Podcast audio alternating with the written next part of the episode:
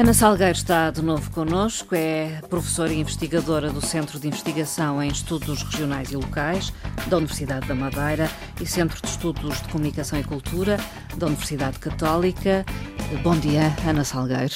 Bom dia, Mata. Hoje eh, vai falar de poesia, não é? Pois, exatamente. Eu hoje optei por não escolher um livro uh, e escolher um, um, género. E isto, sobretudo, uh, e as, as, escolhas que fiz tiveram a ver, sobretudo, com o facto de até hoje não ter trazido aqui nunca uh, nenhuma proposta, nenhuma sugestão de livros de poesia e também não, não ter falado, uh, não ter apresentado nenhuma proposta de autores nascidos na Madeira. Uhum. E, portanto, aquilo. Uh, e não ter falado também de mulheres, uhum. foram sempre homens. Uh, e, portanto, a minha sugestão hoje recai sobre três poetisas nascidas na Madeira, de três gerações distintas.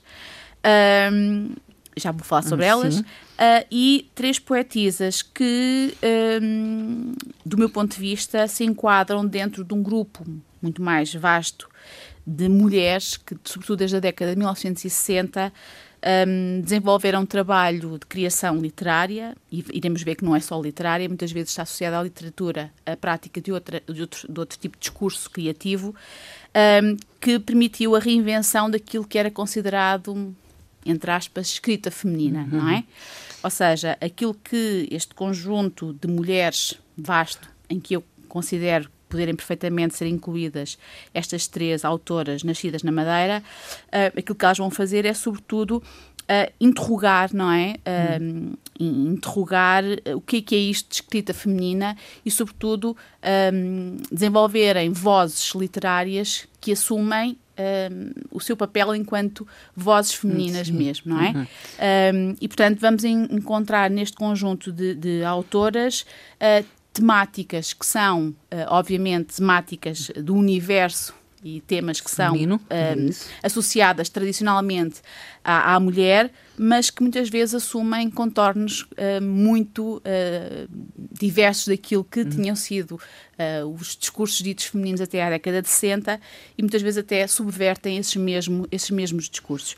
E estou-me a referir a três poetisas, como eu referi, Dalila Teles Veras, uh, Teresa MG, MG Jardim e Maria Fernandes. Uhum.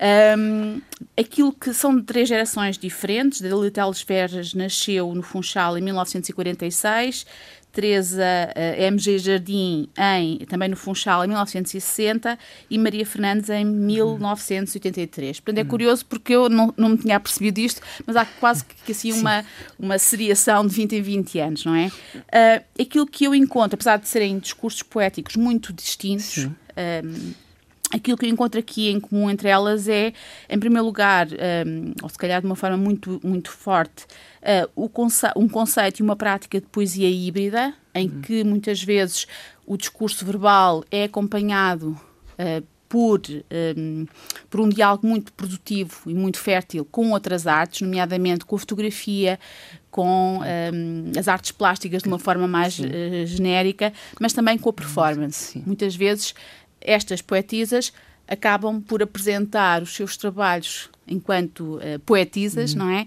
Uh, associando-se a uh, eventos, a happenings, que também têm a componente performativa. Depois, um, a ideia de que a poesia um, não vive isolada do mundo, não é? Uhum. E de que a voz poética tem um papel, tem um lugar nesse mesmo mundo. Um mundo que é assumido por, pelas três como um mundo uh, muito próprio, uh, sobretudo um mundo feminino, hum.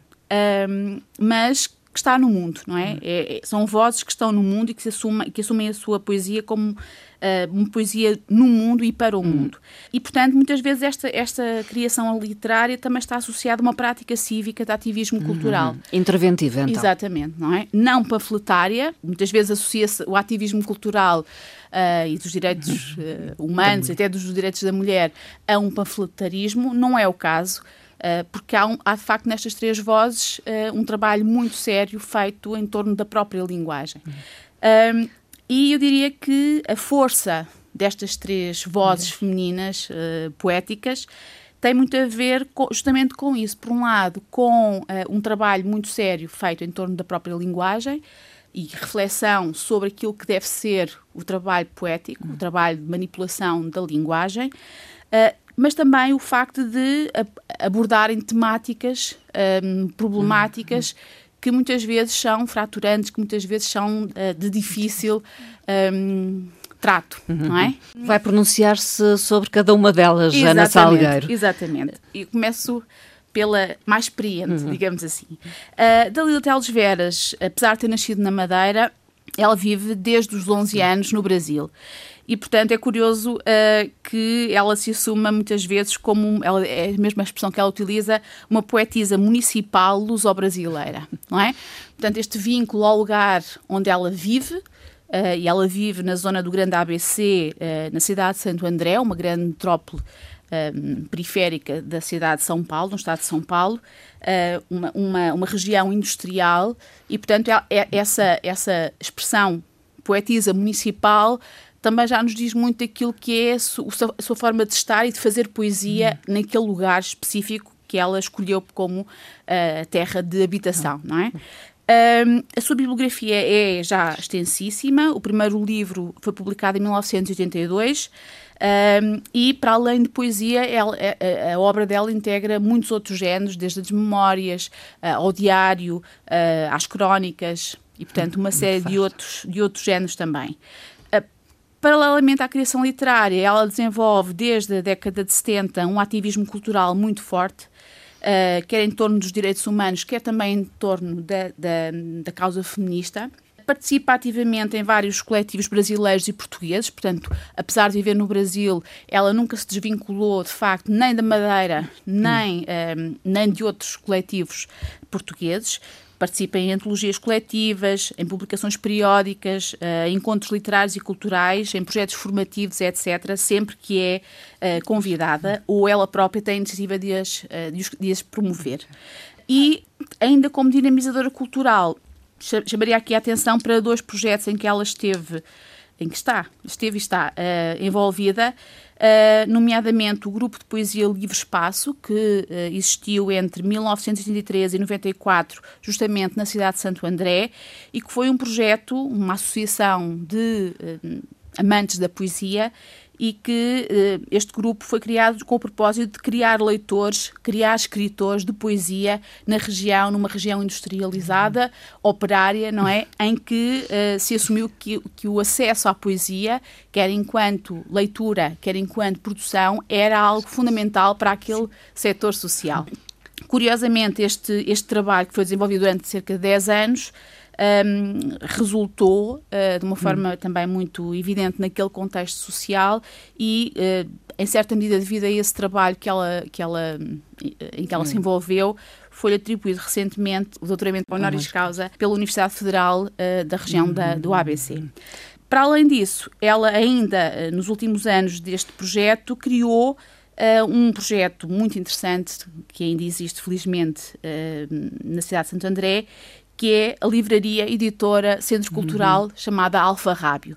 E, portanto, é também enquanto um, dinamizadora deste espaço, editora, que ela desenvolve o seu trabalho paralelamente de ativista cultural, paralelamente à criação literária. Uhum. E eu trazia aqui alguns uh, poemazinhos, não sei se poderei ler. Uh, um, um primeiro poeminha eh, eu leria deste livro Solidões da Memória, porque é um livro uh, que resulta de um regresso dela à Madeira. Aliás, é um livro de poesia e fotografia, como eu disse há bocadinho, isto é muito comum nestas três autoras, uh, e este livro é justamente o resultado de, uma, de um regresso, de um hum. dos muitos regressos que ela regressa regularmente à Madeira.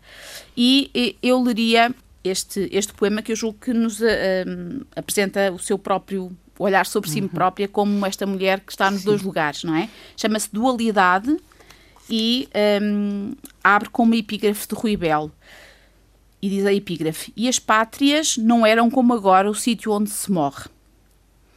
Âncora fincada, fundem-se os fados e os cantores, maxes, caetanos, amálias, betânias.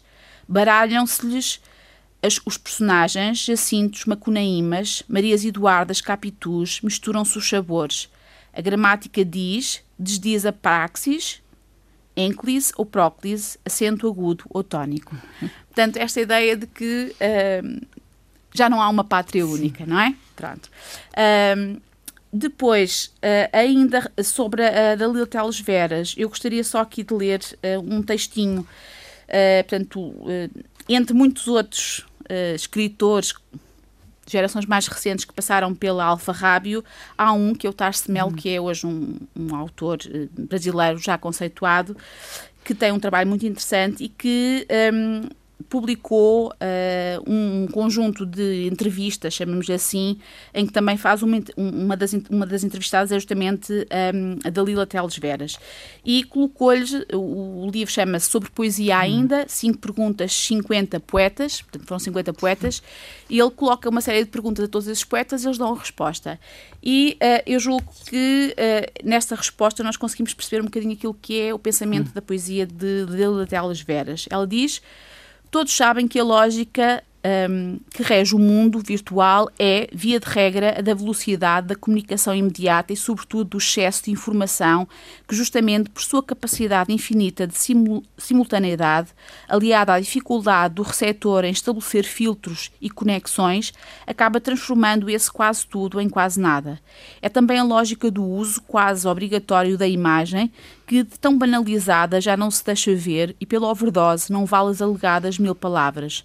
Já a poesia é composta por outra substância. Seu código é o da contravenção, um código que não permite ser decifrado de soslaio nem distraidamente. O tempo da poesia não é o do fast hum. food, requer mastigação macrobiótica, tanto por quem a produz quanto por quem a lê. Portanto, esta ideia de que a poesia é um exercício também de resistência Sim. contra aquilo que é o esvaziamento dos também. sentidos da vida uhum. e, e, da própria linguagem. Uhum. Ana Salgueiro, falamos de Dalila Teles Veras e damos a conhecer a sua poesia.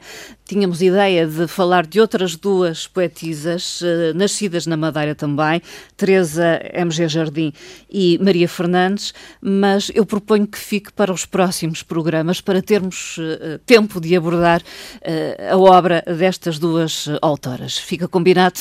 Combinado. Obrigada.